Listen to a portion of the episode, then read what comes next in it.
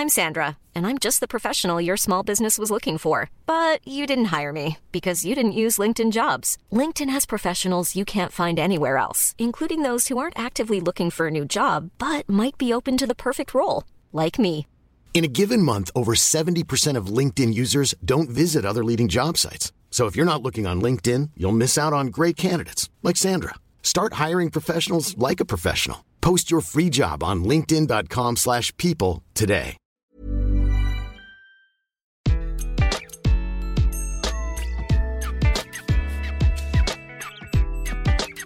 Bonjour, je suis Gaël Châtelain-Berry, bienvenue sur mon podcast Happy Work, le podcast qui va vous envoyer de bonnes ondes pour aller travailler.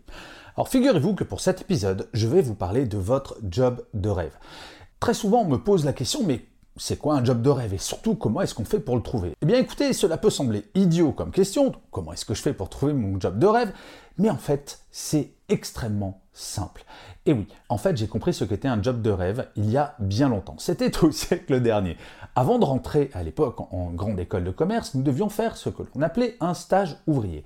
Et moi, j'ai été bagagiste à la SNCF en 3-8.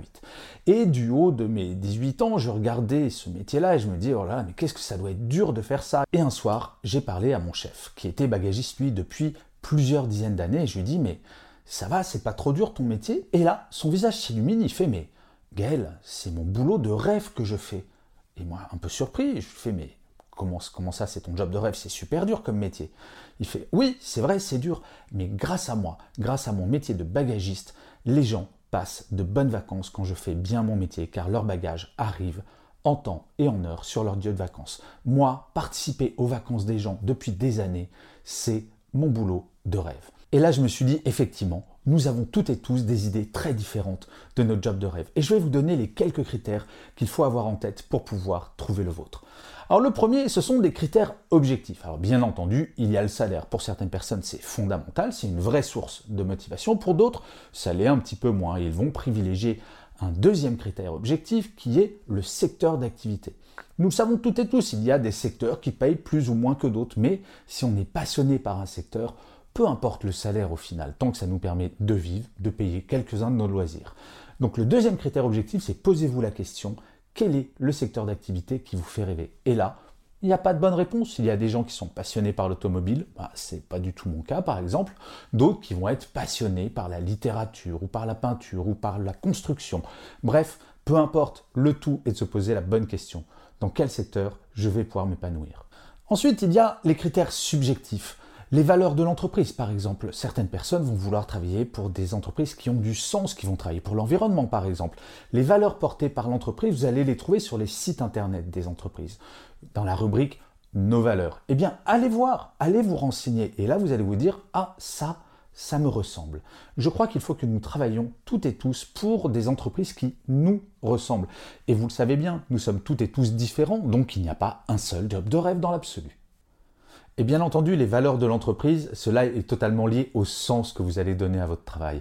Il faut que nous travaillions pour quelque chose qui est plus grand que nous. Non, nous ne travaillons pas uniquement pour payer nos loyers, notre nourriture et nos loisirs. Nous travaillons également pour rendre le monde meilleur, chacun à notre façon. Et chacun donne un sens différent à cette phrase. Rendre le monde meilleur. Il faut que chaque matin, on se sente utile.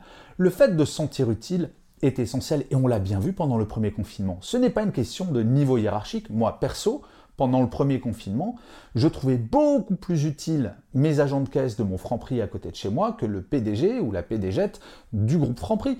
Donc, la notion d'utilité n'a aucun lien avec le niveau hiérarchique et ça, il faut bien l'avoir en tête. Ensuite, le job de rêve, il y a l'entreprise en tant que telle, votre lieu de travail. Alors certes, en ce moment, il y a beaucoup de télétravail, mais tout le monde n'est pas fait en présentiel pour travailler avec des baby-foot, avec des chouquettes, avec des tables de ping-pong qui font du bruit toute la journée. Chacun, il faut identifier quel est votre endroit de travail idéal. Et en fait, quand vous mélangez tous ces critères, les subjectifs, les objectifs, faites une liste, vous allez vous dire, tiens, effectivement, je connais mon job de rêve et je vais aller le chercher. Car vous l'aurez compris, la question n'est pas de savoir si le job de rêve existe ou pas. Il existe. La question est de savoir quel est votre job de rêve à vous. Si vous suivez ce que je viens de vous dire, si vous regardez tous les critères, que vous les faites un à un, vous saurez l'identifier et vous pourrez aller le chercher. Allez sur LinkedIn, allez sur les réseaux sociaux, pour rencontrer des personnes, pour parler avec des personnes qui ont déjà ce job de rêve ou qui pourraient être votre boss. Parlez-leur, dites-leur que ça y est, vous avez identifié votre job de rêve et maintenant vous voulez le faire. Je vous assure, il n'y a aucune limite à nos rêves et je crois être une bonne preuve de cela. Et je finirai comme d'habitude cet épisode de Happy Work par une citation. Pour celui-ci, j'ai choisi une phrase de Marek Elter qui disait Certes, un rêve de baigner, c'est un rêve, mais un rêve de voyage, c'est déjà un voyage. Je vous remercie mille fois d'avoir écouté cet épisode de Happy Work ou de l'avoir regardé si vous êtes sur YouTube. Je vous dis rendez-vous au prochain et d'ici là, plus que jamais, prenez soin de vous.